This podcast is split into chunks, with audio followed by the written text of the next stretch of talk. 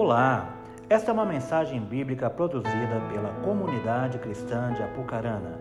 Abra o seu coração com fé para edificar a sua vida.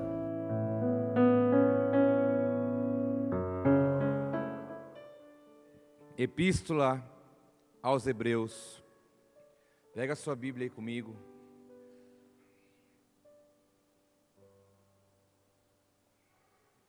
Epístola aos Hebreus, capítulo 5. Hebreus 5.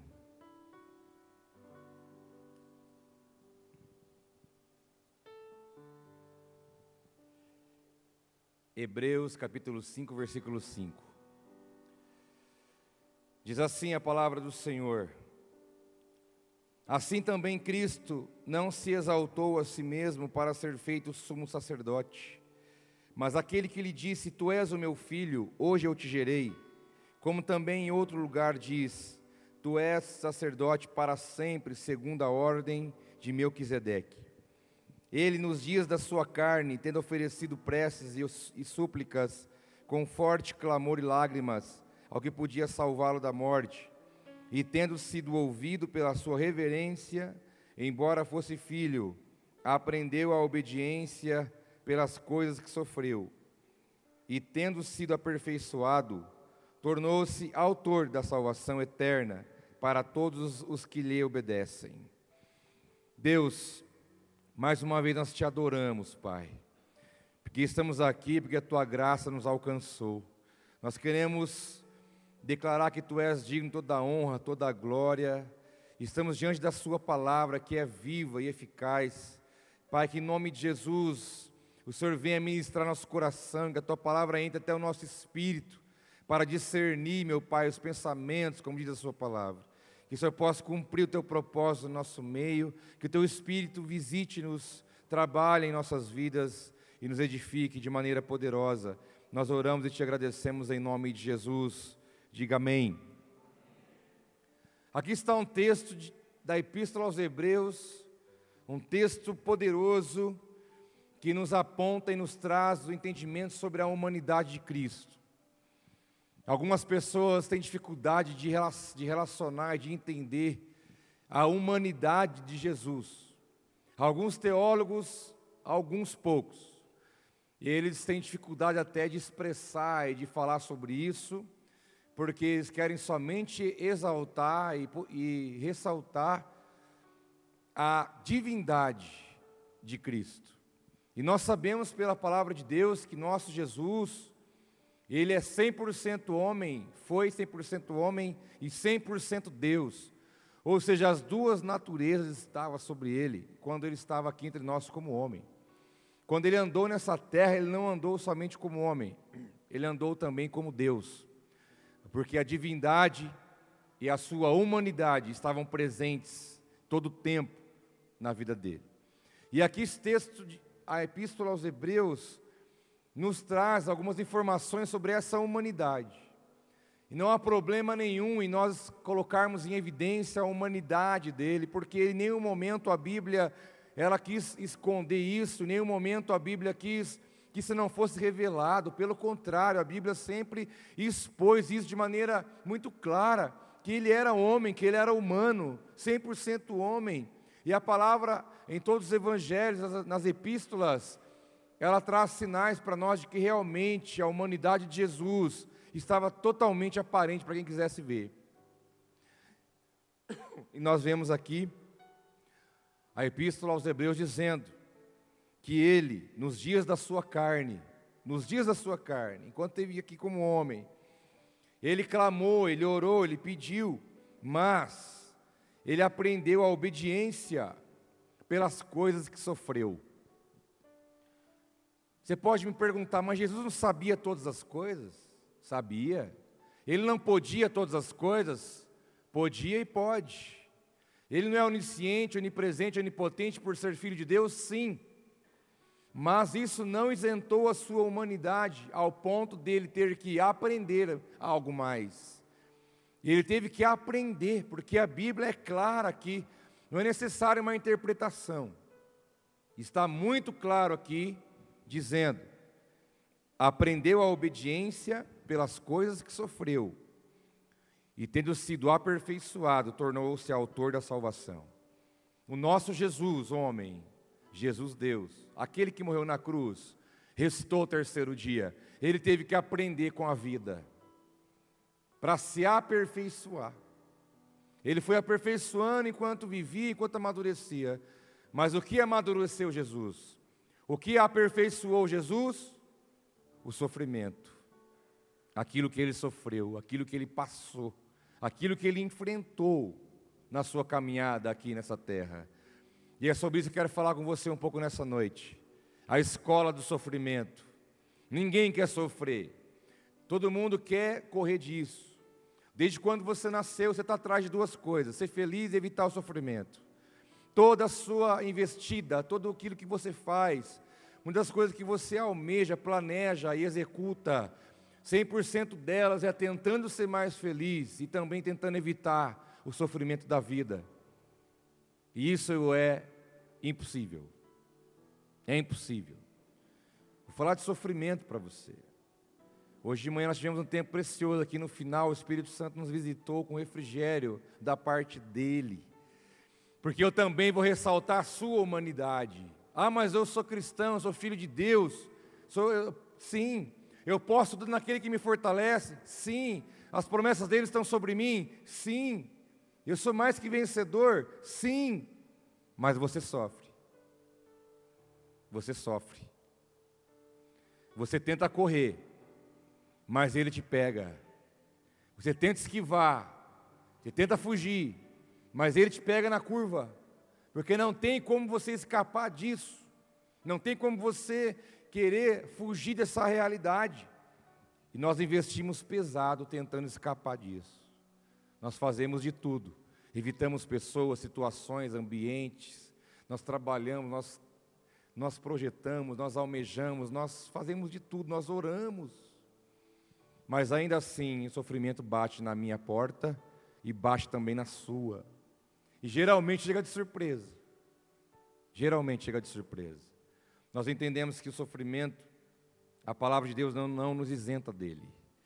Esse evangelho triunfalista, de que você nunca vai ter dificuldade, de que você não vai passar sofrimentos, de que você não pode enfrentar adversidades, enfermidades, situações difíceis. Esse evangelho triunfalista, ele é mentiroso. Porque o Evangelho puro e simples diz que nós passaremos pelas aflições da vida e o sofrimento pode fazer parte da minha caminhada, em algum momento ele vai aparecer. Mas ele aparece com um propósito. Ele não aparece porque não tem outra coisa para acontecer. Ele aparece porque tem um propósito. O sofrimento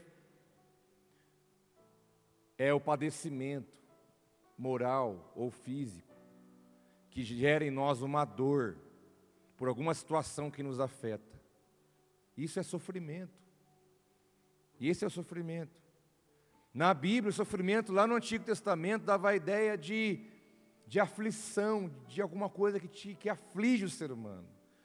Na Nova Aliança, no Novo Testamento, a palavra sofrimento tem a ver com uma situação ruim que se levanta e aparece na nossa caminhada e que vai produzir em nós um tipo de sentimento, um tipo de reação. Mas saiba de uma coisa: Jesus, embora sendo filho, diz o texto, aprendeu a obedecer pelas coisas que sofreu. E porque ele sofreu, ele foi aperfeiçoado. E porque ele foi aperfeiçoado, ele se tornou, ele se tornou o autor da salvação. Simples assim. Essa é a matemática. Então nós estamos às vezes correndo de uma coisa que não é para correr, que é para enfrentar. Às vezes queremos evitar uma situação que não é para ser evitada, que não tem como você evitar, que ela vai vir realmente sobre nós. E eu não estou te amaldiçoando, eu estou te falando a verdade. Muitos dizem, ah, eu gosto de ouvir a verdade, essa é a verdade. E a verdade liberta, diz a palavra. A verdade sara, liberta, cura, faz tudo isso. Porque Jesus, como a palavra mesmo traz para nós, ele começou o seu ministério já assim. Já assim. Diz a palavra em Lucas capítulo 4. Jesus, cheio do Espírito Santo, voltou do Jordão e foi levado pelo Espírito ao deserto, onde durante 40 dias foi tentado pelo diabo. Não comeu nada durante esses dias e ao fim deles teve fome. Jesus foi até o Rio Jordão, você sabe. João Batista estava lá batizando pessoas, batizou ele. Ali o céu se manifestou, a pomba veio sobre ele como o Espírito Santo pairando sobre ele. O céu, Deus Pai disse: Eis aí o meu filho em quem me comprazo. Todo mundo viu ali aquele momento, o Filho de Deus se manifestou. João Batista reconheceu: Eu não sou digno de desatar sua sandália. Eis aí o Cristo. Jesus saiu da água, saiu do batismo e o Espírito de Deus o levou ao deserto. Já saiu da água direto. Direto. Não foi o diabo que levou ele para o deserto, foi Deus. E o Espírito levou para o deserto e disse que lá ele ficou 40 dias sem comer, sem beber. E aí então aparece essa figura maligna para atormentar e para tentar Jesus. 40 dias, num ambiente escasso, num ambiente difícil, muito calor de dia, muito frio à noite, sem água, sem sombra, sem comida, sem ninguém. E ainda assim, o maligno foi lhe tentá-lo. Já começou o ministério, nem começou ainda, já estava na dificuldade. E o diabo chega para ele e diz: Olha, se você é filho de Deus, manda esta pedra se tornar em pão. Jesus disse: Está escrito, nem só de pão viverá o homem, mas toda palavra que procede da boca de Deus. Você sabe como que é o diálogo. O diabo falou: Você não é Deus? Você não é poderoso? Está com fome, não está, Jesus? Fala a verdade. Que 40 dias aqui sem comer nada, sem beber, você está com muita fome. Não é pouca fome, não, você está com muita. Pega essa pedra e transforma ela em pão. Você é poderoso, não é? Você está com fome, qual o problema? Jesus sendo tentado na carne, debaixo daquela situação terrível, dias e dias de dificuldade, sofrimento. Se você colocar, se você colocar você numa sala com um colchão bem macio para você deitar, um ar condicionado para você regular a temperatura que você quer, um sãozinho ambiente, você vai ficar 40 dias sem comer, sem beber. Você vai ver o final como é que você vai estar. Agora imagina num deserto, no sol, no frio, exposto àquela dificuldade toda, e o diabo vem e fala: transforma isso aí em pão se você. Não. Ele foi tentado na carne, e ele disse: não. Não, não vou fazer isso. E o diabo então o levou ele a um lugar alto e mostrou-lhe um relance todos os reinos do mundo. Ele disse: Eu lhe darei toda a autoridade sobre eles e todo o seu esplendor, porque me foram dados e eu posso dá-los a quem eu quiser. Então, se você me adorar, disse o diabo, se você me adorar, tudo será seu. Jesus respondeu: Está escrito: adore o Senhor, o seu Deus, e só a Ele preste culto. O diabo mostrou todos os reinos do mundo e falou: Olha, tudo isso aqui pode ser seu. Só prostra e me adora. Tudo aí vai ser seu. O diabo tentando Jesus na alma, com a soberba da vida, eu vou ter poder, eu vou ter autoridade, vou mandar em tudo isso. O diabo tentando ele, tentando levá-lo a querer ir por um caminho que não era o correto, um homem que já estava esgotado fisicamente, um homem que estava já com muita fome, diz a palavra, sendo tentado nessas coisas, mas ele disse: não, não, só Deus eu vou adorar, mais ninguém, mais nada. E o diabo continua, levou a ele a Jerusalém, colocou no mais alto templo, no mais alto do templo, onde ele via tudo, e disse: Se você é o filho de Deus, jogue-se daqui para baixo, pois está escrito. Ó, o diabo citando a Bíblia, hein? O diabo citando a Bíblia. O diabo diz: só está escrito. Ele dará ordem aos seus anjos a teu respeito para lhe guardarem. Com as mãos eles o segurarão para que você não tropece em alguma pedra. Jesus respondeu: Dito está, não ponha à prova o Senhor seu Deus. O diabo testando ele, tentando ele espiritualmente. Você não é o filho de Deus? Joga daqui. Não está escrito? Você pode dar uma ordem a um anjo, o anjo vai vir, vai te segurar, vai te colocar no chão, não vai acontecer nada. Ele disse: Não, não vou fazer isso, porque não tem propósito para isso, não tem porquê fazer isso, não tem motivo para isso. E ele disse: Não tentará, não, não colocarás à prova o Senhor seu Deus, tentando ele no espírito, tentando tirar Jesus do propósito. O diabo tentou Jesus na carne, na alma, no espírito, aproveitando do estado de sofrimento que ele estava inserido, pela realidade que ele estava passando. Ele tentou, naquele sofrimento, tirar Jesus. E a hora que Jesus saiu dali, foi realizar o seu ministério, 100% falando, mas ele tentou de tudo roubar o propósito, a missão, o coração de Jesus, tentando desviá-lo daquilo que ele veio para fazer. Diz a Bíblia então que, tendo terminado as tentações, o diabo deixou até a ocasião oportuna como que diz, eu estou indo embora, mas eu não desisti não. E o diabo usou muitas outras coisas depois para tentar derrubar o Filho de Deus. E diz que Jesus voltou para Galiléia no poder do Espírito e por toda aquela região se espalhou a sua fama. E então ele começou a pregar, curar, libertar, ensinar. E o seu ministério foi desenvolvendo em toda a Galiléia depois daquele momento. O sofrimento marcou o início do ministério de Jesus. O sofrimento teve presente ali no início, no meio e também no fim. Você sabe que no fim, ali no final, estava com os discípulos orando, falou: Fica aí, eu vou lá, já volto. Foi até o Jardim, Jardim das Oliveiras, lugar já chamado Getsemane, e lá ele orou, clamou a Deus, falou: Senhor, passa de mim esse cálice, porque ele sabia que a morte estava diante dele. Passa de mim esse cálice, é difícil, mas contudo, não seja feita a minha vontade, mas a sua, disse ele. E ali ele suou sangue. Você conhece alguém que já suou sangue? Você já viu isso?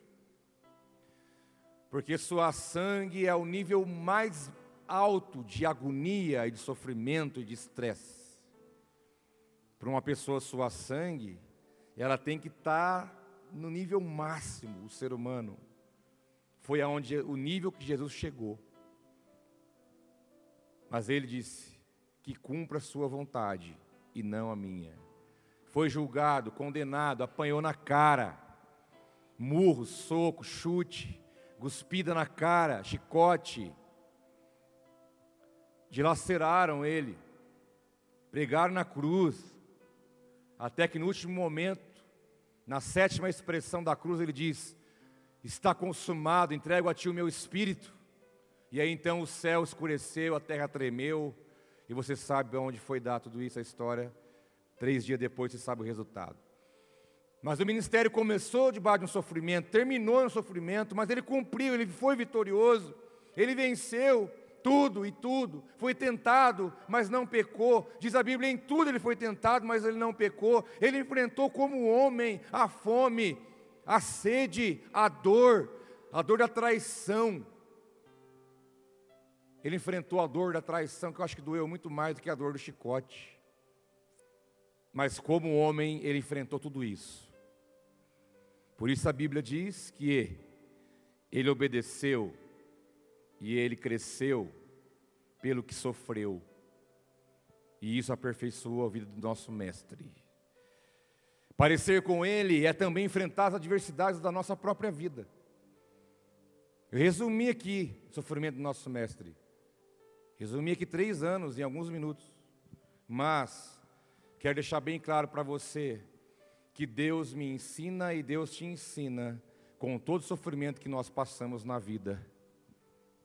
Você já passou ou está passando? Não sei. Só posso te falar uma coisa: você não está sozinho. Porque nós sofremos também. Todos nós sofremos situações as mais difíceis.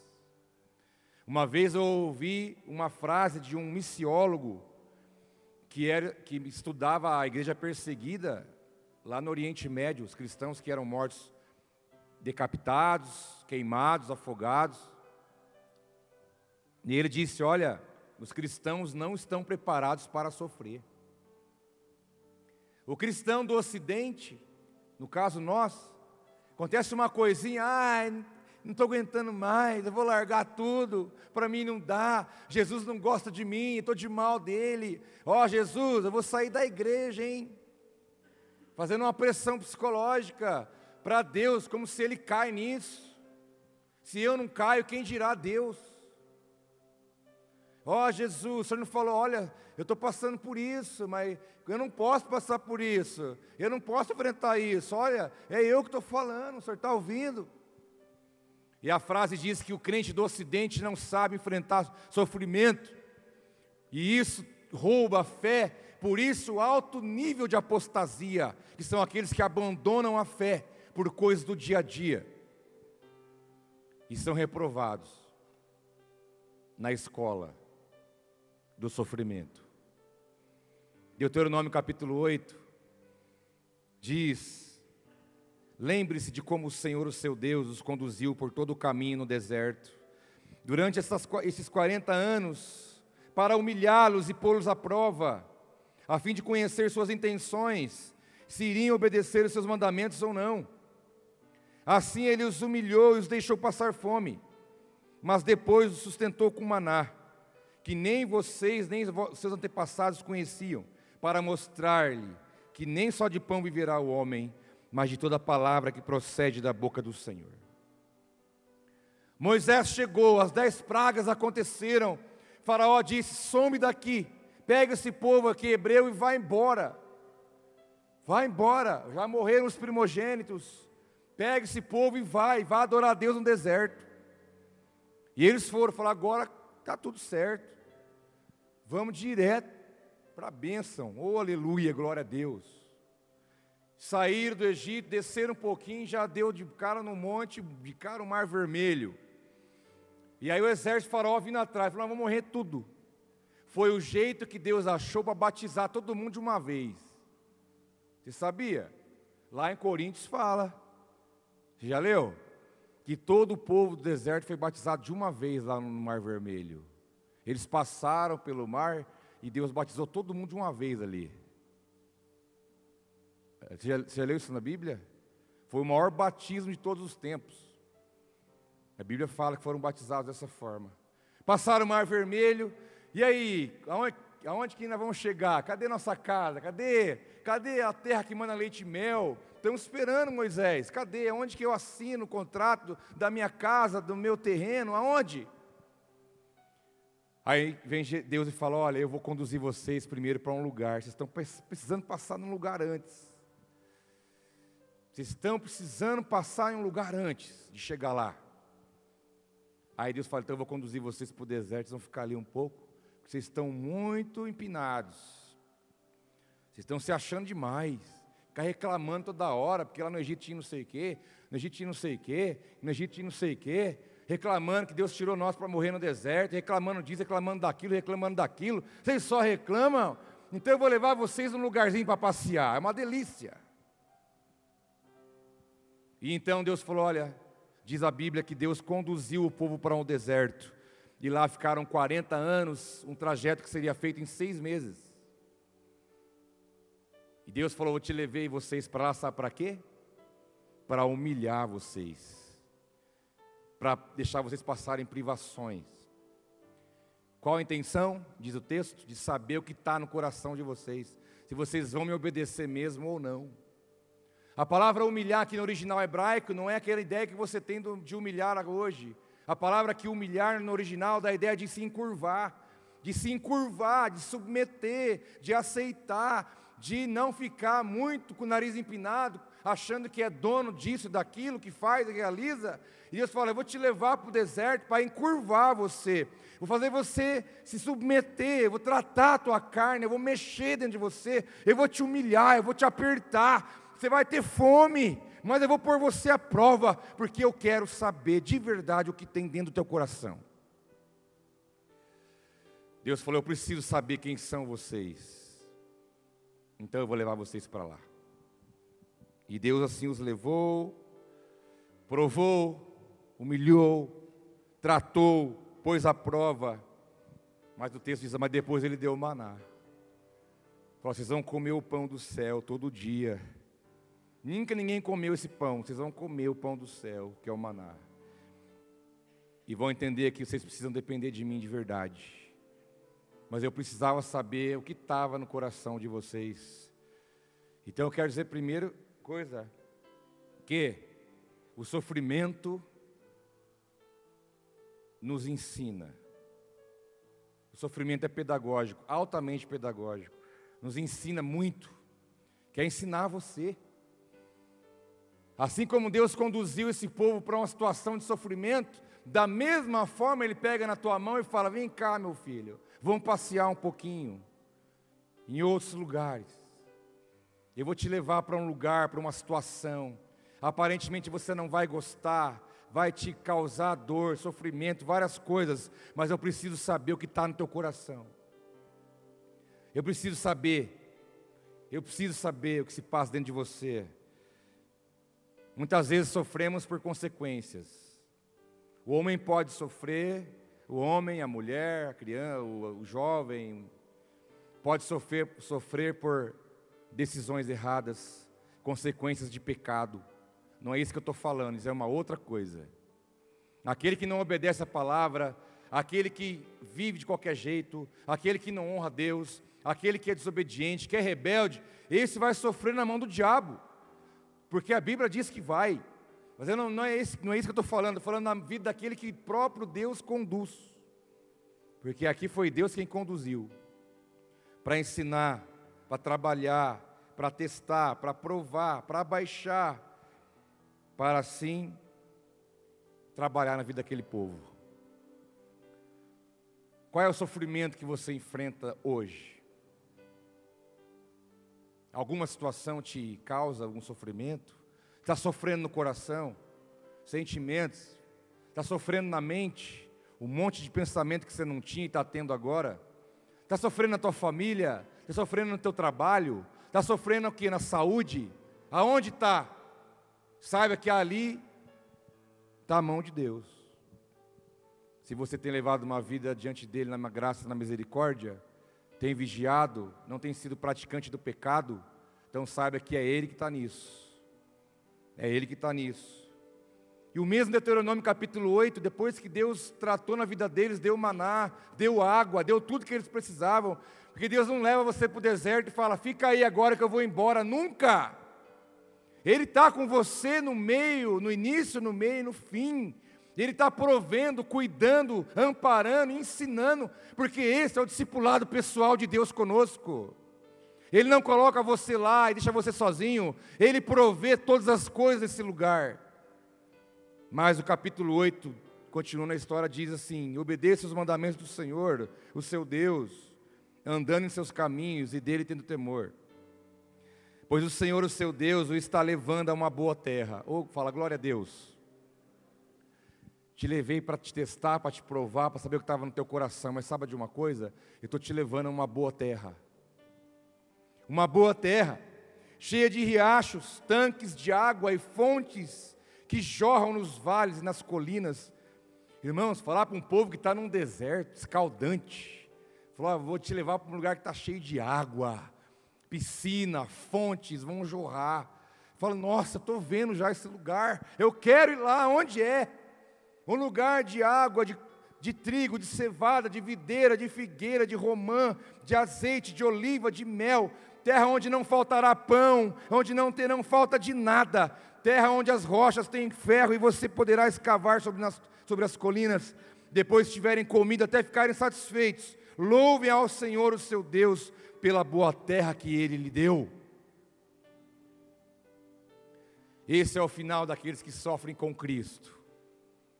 Você vai chegar lá, meu filho. Você vai ter água para você pular. Só quem ficou num deserto terrível. Já passou sede alguma vez na vida? Eu nunca cheguei a passar por isso, eu passei algum tempo atrás. Mil vezes passar fome. É agoniante. Agonizante. Ou seja, gera agonia. Sede, calor, esgotamento, e alguém falar para o senhor daqui 15 minutos vai ter água à vontade, eu já saio correndo. É o que Deus promete, falou, olha, isso aqui vai passar. Eu precisava que vocês passassem por aqui, mas lá na frente vocês vão comer, comer, comer, comer. E quando você ficar cheio, satisfeito, diz a palavra, então você vai louvar a Deus por tudo que Ele te deu, e você vai entender: meu Pai me sustentou em toda e qualquer situação. Agora a escola, a escola é verdadeira. A escola é verdadeira. Mas sabe qual que é a maior mentira que está na nossa mente? Sabe qual que é? É aquela assim, parece que só eu que sofro. Não é? Já passou isso na tua cabeça alguma vez? Parece que só eu que passo certas coisas. Parece que os outros não passam. Eu vejo o cara, todo mundo tudo dá risada. Parece que não tem problema. Parece que nunca enfrentou uma coisa tão difícil. Aí vem aquela, aquela voz no teu ouvido: é só você que passa por isso. Você é menos favorecido. Você é um coitado.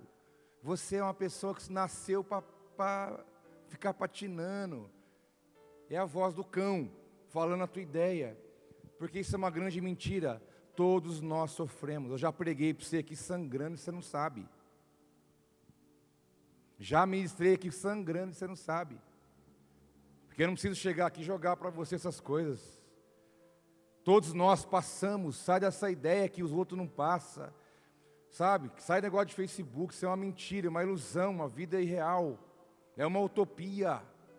Todo mundo sofre, todo mundo paga boleto, todo mundo tem gripe, dor de cabeça, enfermidade, todo mundo tem problema em casa, tem problema para resolver, todo mundo passa por situações terríveis. Não cai na ilusão de ver uma pessoa e achar que ela não passe, porque o sol está na moleira de todo mundo. E sofrimento faz parte da vida humana. Todos nós passamos por isso. O sofrimento, além de nos ensinar, faz parte de um ciclo de Deus em nós que visa nos abençoar. Tem uma intenção, não é à toa, não é por nada, não é porque não tem algo mais interessante para acontecer, não, mas é porque Ele está visando nos abençoar. Segunda Epístola de Paulo aos Coríntios, capítulo 4, versículo 16, diz: por isso, não desanimamos, embora exteriormente estejamos a desgastar-nos, interiormente estamos sendo renovados dia após dia, pois os nossos sofrimentos leves e momentâneos estão produzindo para nós uma glória eterna que pesa mais do que todos eles. Paulo escrevendo aos Coríntios, a igreja de Corinto, falou: não desanima não, meu filho, não desanima não. É o que ele fala para a igreja, o caramba, não desanima não. Não desanima. Sabe de uma coisa? Ele diz: ainda que o homem exterior se desgaste, você pode estar ralado, você pode estar estrupiado, você pode estar capengando, você pode estar por fora arrebentado. Ele diz: ainda que por fora você está assim, saiba de uma coisa: que por dentro você é renovado dia após dia. Ainda que por fora você está desse jeito, mas eu estou fazendo uma obra linda dentro de você, é algo que o olho não está vendo, mas eu estou fazendo, eu estou trabalhando, eu estou agindo, ainda que seu homem exterior, a sua carne, sinta a dor, a aflição, o sofrimento, o problema, o desgaste, saiba, dentro de você você está brilhando. E ele ainda dá um conselho para nós. Falou, sabe por quê? Porque a sua leve e momentânea tribulação ou sofrimento, né, vai passar. Leve e momentânea. Quer dizer que não é tão, né? A Bíblia diz que não nos dá nada mais do que nós. Nada é mais pesado que você possa suportar. Então, aquilo que você passa, fica tranquilo. Deus sabe o que está fazendo. Você passa porque Ele está permitindo você passar, Ele não é insano. Ele sabe até onde você pode aguentar. E Ele não vai te prejudicar com isso, porque a intenção dele é te abençoar, não é te destruir. Não é te destruir. E Ele diz: não desanime, porque essa leve e momentânea. Ninguém nasceu para ficar sofrendo o resto da vida. Isso é a ótica humana. Não é porque você passou alguns sofrimentos que você é um sofredor. Isso não é verdade. A ótica de Deus é diferente. E ele termina aqui em Coríntios dizendo o seguinte: fala, olha, assim, fixamos os olhos, não naquilo que se vê, mas no que não se vê. Porque o que você vê é temporal, o que não, você não vê é eterno. Ele está dizendo: não coloca o olho no problema, não fixa o olho no sofrimento, não fixa o olho naquilo que não aconteceu, não fixe o olho naquilo que aconteceu e te atingiu. Não fixe o olho naquilo que está se levantando contra você. Não fixe o olho naquilo que está te atingindo, te, te maltratando. Não fixe o olho naquilo que está te causando dor, tristeza, angústia. Não fixe o olho nisso, porque isso vai passar. Coloca o olho naquilo que você não vê, que são as coisas eternas. É a obra que eu estou fazendo dentro de você. Nós somos tentados a ficar olhando na coisa. Nós todos somos assim. O problema cresce, porque nós fazemos eles crescerem. E ficamos focados ali, meu Deus, meu Deus, meu Deus, e agora, meu Deus, olha a situação que eu estou, olha o momento da minha vida, olha o que eu estou passando, eu não esperei passar por isso, meu Deus, e agora, e agora, e agora, e agora. Ele fala: tira o olho disso, tira o olho daquilo que você está vendo e olha naquilo que é invisível, aquilo que a fé vai te mostrar. Coloque o olho naquilo que você não vê, porque o que você não vê é para toda a eternidade. É para toda a eternidade. Nós temos que mudar o foco da nossa vida. Porque todo dia, na minha, na sua porta, alguma coisa pode bater, que vai contrariar, que vai contra aquilo que você esperava. A vida, filhão, a vida faz isso. A vida tem dessas coisas. Ainda mais quando Deus quer fazer acontecer. Você é prova disso, como ele disse, que agindo Deus que ele pedirá. Se ele quiser nos levar para um lugar, para um ambiente, para ele vai levar. Agora coloque os olhos naquilo que você não está vendo. Porque o que você está vendo, diz a palavra, vai passar. É a notícia para você de esperança. Isso vai passar. Pastor, você não está lá em casa. Vai passar, estou falando, porque a Bíblia diz que vai. Pastor, você não sabe como é que está a situação. É, vai passar, estou te dizendo, porque a Bíblia diz que vai. Não importa o que é, meu filho, vai passar. Porque a Bíblia diz que vai, e se ela fala que vai, é porque vai.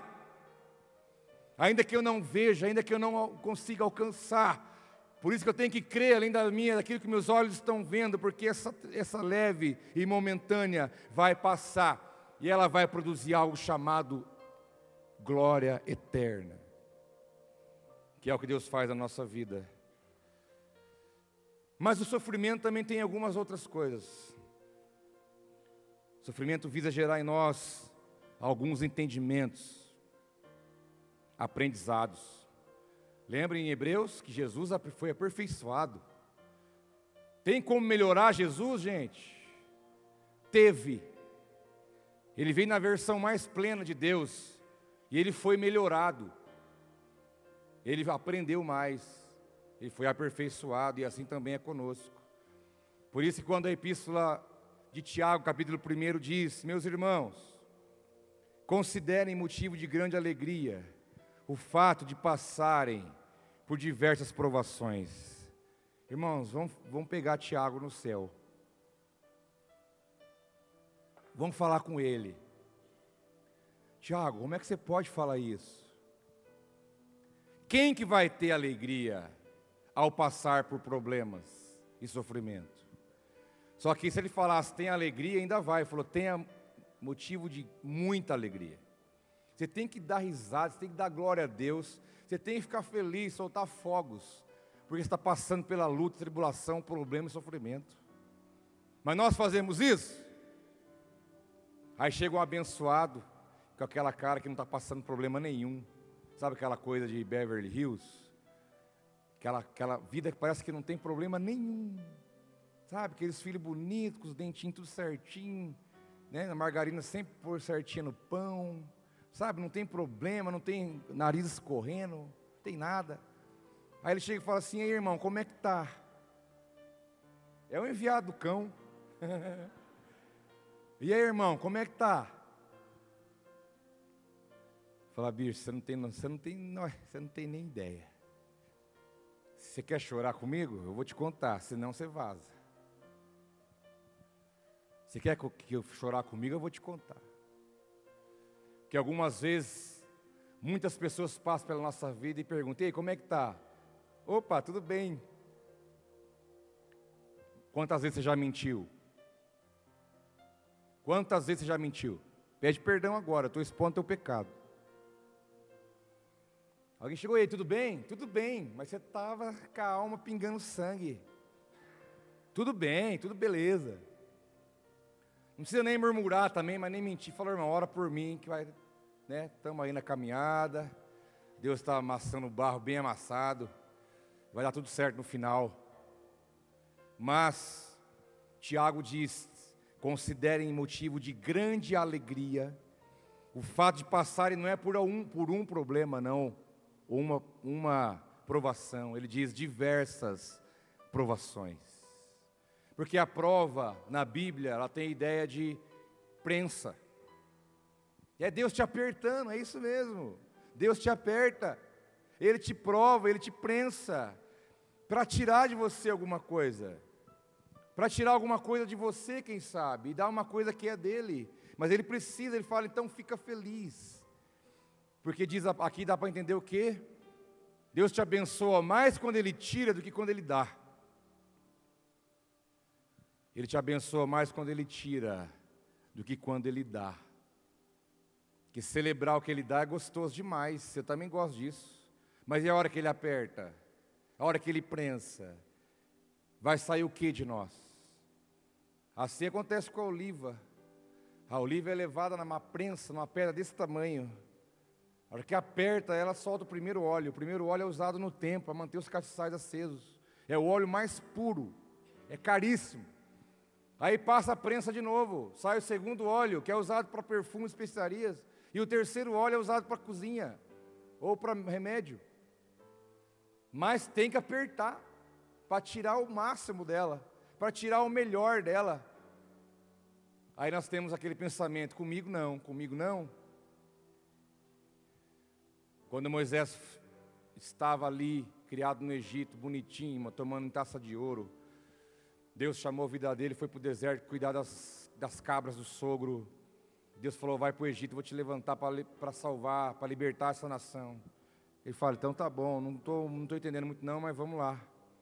Entre Egito e entre Canaã, o que, que tinha? O que, que tinha de Egito até Canaã? Um deserto, coisa linda.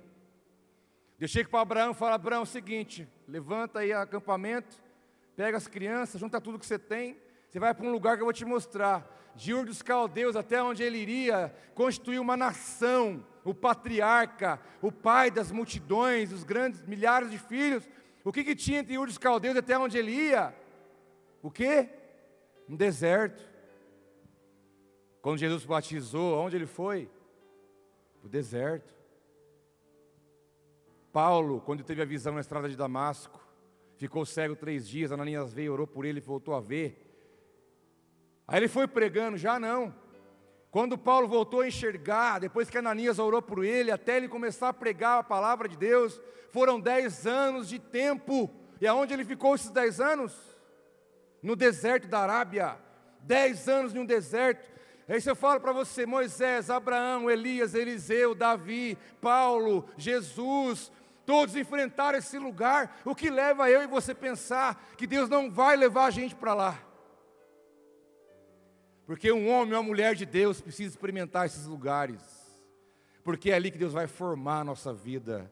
É ali que Ele vai prover. É ali que Ele vai ensinar. É ali que Ele vai curar. Porque isso Ele diz, é só espiritualmente que pode dar glória a Deus passando por uma situação dessa. O homem natural não entende. Por isso, o sofrimento visa gerar em nós o entendimento espiritual. Deus te colocou em algumas situações, porque Ele quer melhorar você que Ele quer abençoar a tua vida, quer te dar um novo entendimento das coisas, entendimento espiritual das coisas. Meus irmãos, considerem motivo de grande alegria o fato de passarem por diversas provações, pois vocês sabem que a prova da sua fé produz perseverança, e a perseverança deve ter ação completa, a fim de que vocês sejam maduros, íntegros, sem lhes faltar coisa alguma. Íntegros. Íntegro vem de total, de integral. Ou seja, Deus não quer você pela metade, Ele falou: Eu quero você inteiro. Então, eu tenho que te proporcionar algumas coisas na tua vida para você ficar maduro, para você amadurecer, para você crescer, para você se tornar íntegro, total na minha presença. E outra, sem te faltar nada. Deus não deixa faltar nada em nossa vida, mesmo nas horas mais difíceis. Eu juntei as provas tudo, já juntei. Falei para você que ia juntar, não falei? A última eu peguei semana passada. Estava faltando uma. Foi à noite que eu falei ou de manhã? Agora fiquei na dúvida. Eu falei um culto só. Falei que eu vou dar um testemunho aqui de dois anos de espera. E eu juntei as provas para trazer para vocês. Eu vou pôr aqui nessa mesa aqui, ó. Pá! Um tanto assim. Todas as provas estarão aqui. E eu vou testemunhar para você. Mas durante o período, eu tive que ir contra tudo e todos. E crer somente em Deus. Mas ele falou: vai comigo, deixa para mim. Falei, então tá bom. Mas eu sei o que eu ouvi, eu sei o que nós passamos, sei de tudo isso. Mas Deus foi fiel. Tá? Eu vou, vou testemunhar aqui. Vieram me perguntar isso de que, que é. Falei, não, calma, você está tá com curiosidade? Que culto vai ser? Não sei. Um dia desse para frente aí. Você vai ouvir esse testemunho. Porque quando você passa pelo sofrimento, ele disse: não vai te faltar nada. A hora que você está ali jogando a toalha, ai, não aguento mais, eu vou morrer. Fala, não, você não vai morrer não. Pega você no colo um pouquinho, carrega você, depois põe você para andar de novo. Fala, não, você vai aprender. Estou te ensinando, eu estou te formando, eu estou te abrindo seu entendimento, eu estou te dando experiência, estou te fazendo você maduro, íntegro, não vai te faltar nada, só não desista, só não volte atrás, só não murmure, deixa eu fazer. Deixa Deus fazer, meu irmão. Deixa Deus fazer, minha irmã. O sofrimento ninguém quer, mas é a escola de Deus para nós.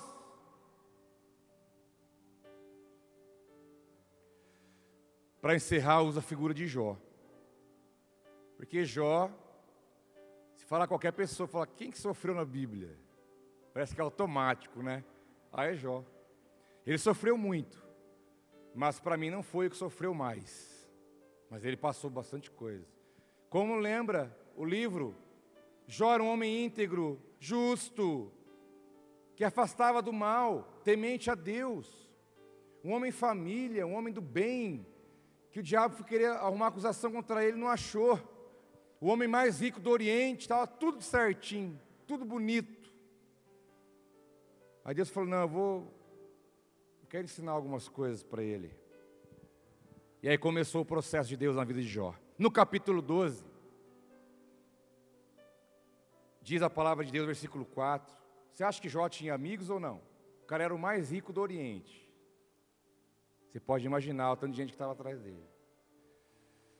Amigos que estavam com ele antes do capítulo 12, foram lá ver como é que estava, fizeram até uma visita fraternal. Mas no capítulo 12, Diz assim Jó: Tornei-me, tornei-me objeto de riso para os meus amigos. Hoje sou motivo de sarro. Eles riem da minha cara. Tipo assim, ué, Jó, o que aconteceu? Você não estava por cima, estava tudo certo. E agora cadê? Você é uma piada, Jó. Disse ele: tornei-me objeto de riso para os meus amigos. Eles riem da minha cara. E Jó diz no mesmo versículo 4: Eu que clamava a Deus e ele me respondia. Eu que tinha uma vida com Deus conectada. Eu que orava e ele falava comigo. Meu íntegro, irrepreensível, disse ele. Mas hoje um mero objeto de riso. Hoje eu sou uma vergonha. Estão rindo de mim. Ué, Jó, você não falou? Ué, você não é crente? Você não é crente? Você não é pastor? Como é que você pega a gripe, pastor? Você não é pastor? Que negócio é esse? Está na cama de na coberta? Você não pode passar essas coisas? Você não é crente? Você não é pastor? Você não tem superpoder? Não, né? Nem eu. Ué, Jó, você não é o, o íntegro, o justo, aquele que fala direto com Deus? E agora você está nessa situação? Que Deus é esse? Motivo de riso, motivo de sarro. Mas pulando 30 capítulos de história, Jó no capítulo 42, ele fala: Sei que podes fazer todas as coisas, e nenhum dos teus planos pode ser frustrado. Jó é aquele que também falou assim: Olha, eu conhecia Deus de ouvir falar. Sabe aquela coisa? Nossa, Deus é bom, né? Eu ouvi falar que Ele é bom. Nossa, Deus fala, né? Eu ouvi falar que Ele fala. Jó disse: Eu, eu conhecia Deus de ouvir falar, mas chegou um momento da vida dele que ele disse: Agora meus olhos te veem. Por que será? Porque ele passou algumas situações na vida dele que ensinou algumas coisas, ele aprendeu. Ele aprendeu. Porque alguém conhecia Deus de ouvir falar e chegou num ponto de falar: Meus olhos podem te ver. Aprendeu, aprendeu bem. Aprendeu bem.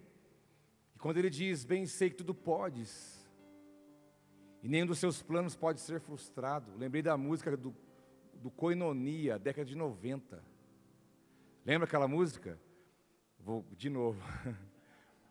Quero assim, bem sei que tudo podes, meu amado, nenhum dos seus planos é frustrado, ainda que com peca e com dor, eu sempre te, te amarei, Senhor. Quem lembra? Ah, vocês são velhos também, tá vendo? Bem sei que tudo o Senhor pode, e nenhum do seu plano pode dar errado. O plano de Deus não dá errado, Ele sabe o que faz. Mas o último versículo de 42, aqui, versículo 10, diz que esses amigos apareceram para Jó de novo, lá no final. E diz a palavra que Jó, depois que Jó orou por seus amigos, o Senhor o tornou novamente próspero e lhe deu o dobro de tudo que ele tinha antes. Pensa bem, você estava na boa, os amigão tudo lá junto. Oh, vamos comer churrasco, vamos para cima, é tudo nosso, estamos felizes. Aí você começa a ter problema, dificuldade, vem o vendaval, sofrimento extremo. Seus amigos falam, ei, que você não é crente, você não sei o quê, olha o que, que deu aí, vai tonto, olha aí o que, que deu. Depois os amigos voltam de novo, o que, você falaria para eles? Você oraria por eles? Você oraria? Já orou aqui no final, se fosse lá no começo ele não ia orar não. Mas no final ele entendeu. Com tudo que ele passou, Deus amacetou a carne dele, falou: "Vou fazer você um cara diferente". Quando os amigos deles chegaram, Jó orou por eles. E porque Jó orou pelos seus amigos, perdoou, abençoou, aprendeu, ficou humilde, bonzinho, ficou um crentão nota 10. Ele falou: agora então eu vou te dar tudo de novo, duas vezes mais, tudo que você tinha. Mas o sofrimento ensinou. A escola ensinou a vida daquele homem. E nós temos que aprender o máximo com aquilo que Deus quer ensinar na nossa vida. Quanto mais rápido você, ó, oh, vou te dar uma chave. Não reclama. Aconteça o que acontecer, não reclama. Reclamou, você volta um pouco. Entendeu? Você está indo. Você já está numa, trajetória, entendeu? Está indo, está indo, está indo. Aí aqui na, onde está aqui essa, esse acrílico, está ali o final. Aí você está ali, ah, mas não estou aguentando mais, que Deus esqueceu de mim. Aí você vai, nossa, ai, não, nossa, não vou orar mais não. Não aguento orar, nem vou ler a Bíblia mais, acabou. Vai voltando. Não reclama, não murmura não questiona Deus. Ore, confie, creia, chora, pode chorar, chorar não paga imposto. Chora mesmo, chora, grita no banheiro, põe a, a, o travesseiro na cara, grita. Eu gosto de fazer isso. Grita, vai, solta, mas não reclama, não murmura nada. Crê no Senhor, ainda que seus olhos não estão vendo nada, Ele disse: não põe o olho no que é natural, põe o olho no que você não está vendo. Quanto mais rápido nós aprendermos o que Ele quer ensinar, mais rápido vai passar. mais maduros seremos, mais íntegros seremos, Deus será mais glorificado e a nossa vida vai virar uma bênção de uma noite para o dia, porque a porta abre do nada. É como quem tira com a mão. E ele faz essas coisas. Quanto mais rápido passar e a gente aprender, mais menos tempo na situação.